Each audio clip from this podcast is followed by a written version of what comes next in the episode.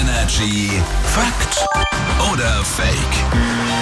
Gucken wir mal, ob er uns die Wahrheit erzählt. Patrick aus den News ist bei uns. Guten Morgen. Was soll das denn jetzt eigentlich heißen? Guten Morgen, hältst du mich für einen Lüger? Manchmal ist Ja. das ja so. Patrick hat eine Aussage, wir überlegen alle Fakt oder Fake. Bitte.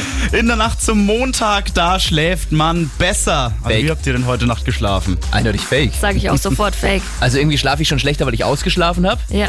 Dann, dann kann ich irgendwie nicht so schnell einschlafen und heute Nacht musste ich dann auch noch raus. Musste pieseln? Ja, ja. Also nein! Man wird nicht jünger, Marc, man wird nicht jünger. In der Nacht zum Montag schläft man besser. Fake. Ach, Nee, komisch. Leute, ich sag's euch, heute Nacht war angeblich die Nacht, in der wir jede Woche am schlechtesten schlafen.